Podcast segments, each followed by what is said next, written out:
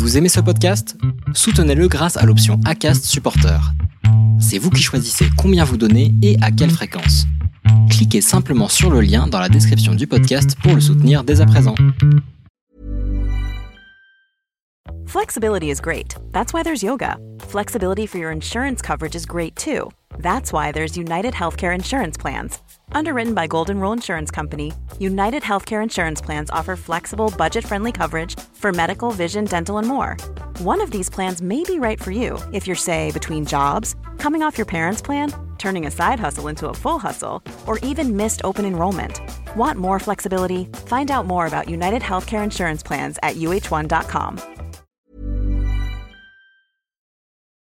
Les déviations racontent les histoires de celles et ceux qui ont changé de vie. Pour nous suivre et ne rien manquer de nos actualités, rendez-vous sur notre site, abonnez-vous à notre chaîne YouTube, notre page Facebook, notre compte Instagram et suivez nos podcasts sur Acast. Tout de suite, un nouvel épisode, une nouvelle histoire, une déviation. Aucune petite lampe verte qui me disait vas-y fonce, hein. je veux dire il n'y avait rien quoi à part mon envie de changer. Et, j'avais pas l'impression de repartir à zéro parce que j'étais pas vraiment monté très haut, quoi.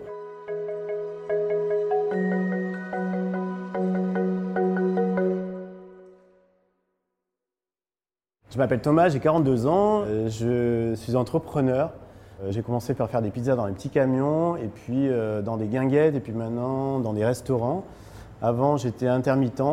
J'étais un peu JRI, un peu tout, un peu rien, et j'ai tout changé à l'âge de 37 ans. Et j'en suis très heureux. J'ai fait des études de, cinéma. Qui, moi, ce qui me plaisait, c'était l'image, vraiment. Euh, j'ai essayé de travailler dans le cinéma, ça m'a pas forcément, le côté hiérarchie m'a moyennement plu. Au bout d'un moment, j'ai fini par travailler dans la télé. Euh, j'étais cadreur pour des émissions de télé. Euh, juste avant ça, j'ai été monteur. Et avant ça, j'étais JRI. J'ai fait un peu de pub, j'ai fait un peu de news.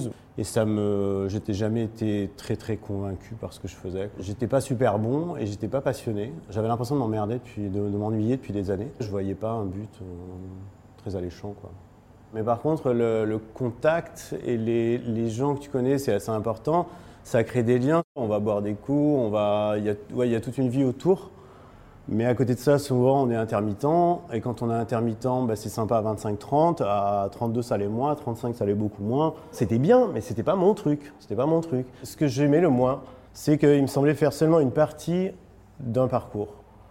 Et en monteur, eh ben, on récupère des images, on monte des images, on les aime, on les aime pas, c'est comme ça. Quand on cadre, on filme des images, mais on ne choisit pas le sujet.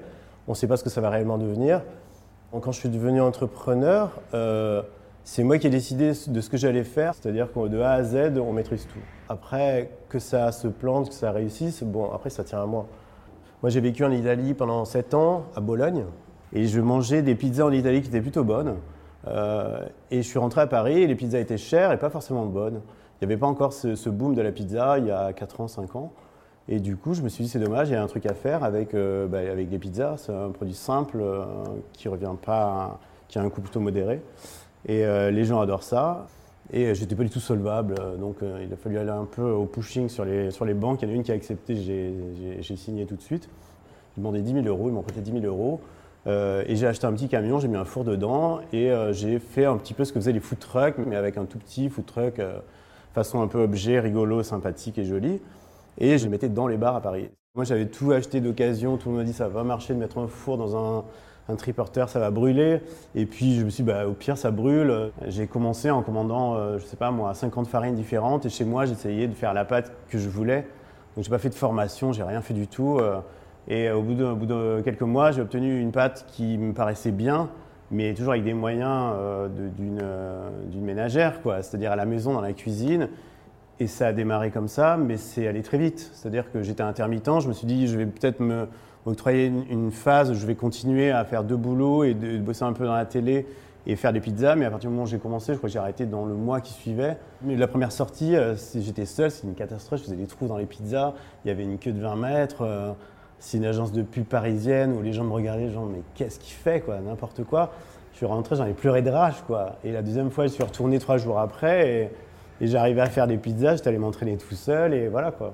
Et au début, j'arrivais à en faire 40, euh, c'était génial. Et puis je suis arrivé à en faire 100 avec des copains qui venaient m'aider. Et, et 100, ça me paraissait la fin du monde. Je me disais, mais c'est génial. Et sans penser au gain, hein, juste le fait de faire 100 pizzas dans une soirée. J'ai compris qu'en prenant des, salariés, j'allais en faire 200. Et puis maintenant, l'été, on en fait 600-700 tous les soirs. Et voilà, et dans les différents endroits, on en fait beaucoup. Et ça me paraît normal. Mais qui, le, plus beau, le plus beau gap, c'était les premières 20, euh, quoi, ou les premières 30 pizzas. C'était génial. Et maintenant, on ouvre euh, deux restaurants à venir. On a, euh, cet été, on sera 50. Donc euh, finalement, ça, ça, marche. Je vois la différence entre certains entrepreneurs qui ont fait HSC, qui voient les choses mais complètement différemment et, qui vont très très vite, très rapidement. Et, ça cartonne très rapidement. Moi, j'avais envie d'avoir les mains dans la pâte au début et de faire des pizzas à moi pour savoir ce que c'était. C'est pas plus courageux ce que je fais maintenant, c'était plus courageux au début. Au début, c'était marrant, mais ce qui m'attirait, c'est que c'était marrant en fait. Et moi, j'écoute tout le temps avec curiosité les gens qui ont des idées et des, plein d'idées loufoques et je trouve ça génial. Il y, a, un moment où, hop, ça marche, on est peut-être au bon moment euh, avec la bonne personne. Ça tient un peu de choses aussi, je pense, non? Moi, il aurait fallu que le, banquier qui n'a pas vu que j'étais à découvert, euh, qui m'a prêté 10 000 balles, et les gens, alors que les autres ont dit non et dit non, et peut-être qu'à un moment, je me suis dit, bon, ben voilà, euh, je, ça va pas marcher. Parce que maintenant, si je devais faire ce que j'ai fait, je le referais jamais. Je trouve ça assez. Euh, j'étais séparé, j'avais déjà un enfant, j'avais un deuxième enfant, jeune. J'étais intermittent, donc j'étais pas non plus euh, euh, richissime. j'ai commencé à faire des pizzas à 37 ans, je pense qu'on ne dit pas j'ai décroché le truc du siècle. Hein. Cette phrase, on l'a entendue 20 fois, mais quand on fait pas, on se risque pas. Et, quand on fait quelque chose, on se, on se, met un peu à nu. En tout cas, moi, j'ai senti comme ça. Il n'y a aucune petite lampe verte qui me disait vas-y, fonce. Hein. Je veux dire, il n'y avait rien. quoi à part mon envie de changer. Et, et j'avais pas l'impression de repartir à zéro parce que j'étais pas vraiment monté très haut, quoi. Et ce qui est intéressant, moi, ce qui m'intéresse, c'est le parcours. Si je devais en rester à un restaurant, je sais que ça m'embêterait probablement comme la télé, peut-être. Hein. Mais euh, une fois que ça fonctionne et que j'ai compris comment ça fonctionne, là, il y a une possibilité d'évolution qui est liée à moi, à la réussite du, projet. Euh, J'avais pas cette impression avant. Je pense que ma plus grande fierté, c'est de la première fiche de salaire. C'est bête, mais de, de payer quelqu'un, je trouvais ça génial. J'ai toujours fait des choses de façon instinctive, peut-être inconsciente, et c'est ce qui fait qu'on passe le pas. Et euh, je me suis pris au jeu euh, de l'entrepreneuriat. Mais je crois vraiment pas que ça soit adapté à tout le monde. Et, euh, et c'est pas un but en soi. Je trouve que souvent c'est surestimé. C'est tellement casse-gueule, c'est tellement, c'est compliqué. on peut perdre facilement de l'argent, on peut en gagner aussi beaucoup. Mais je veux dire, c'est vraiment pas fait pour tout le monde. Il y, a, des gens qui ont énormément de talent à, rester, à continuer dans sa boîte. mon père est resté toute sa vie dans la même boîte. Il était directeur juridique et à chaque fois qu'il m'en parlait, je me disais c'est génial, c'est génial.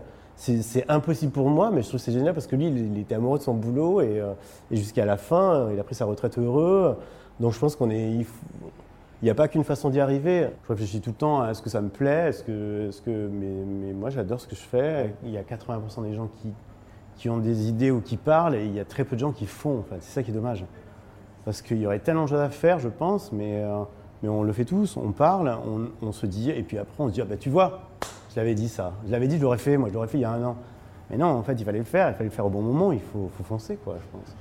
Et des fois, on tombe, je pense pas qu'on tombe de très haut, c'est pas mieux que la frustration, quoi.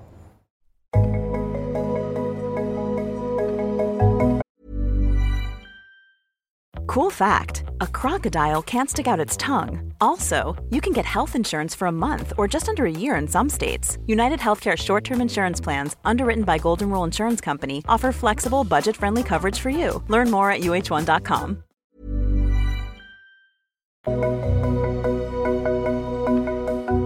C'était un entretien mené par Laurence Velli et réalisé par Sidney Clazen. Commentez, écrivez-nous, partagez, taguez vos amis. Réagissez avec beaucoup de cœur, de pouces levés et d'étoiles quand on vous le propose. Les Déviations est un média à retrouver sur lesdéviations.fr, Facebook, Instagram, YouTube, iTunes et plein d'autres. Les Déviations n'ont qu'une vocation, raconter des histoires de gens qui ont changé de vie.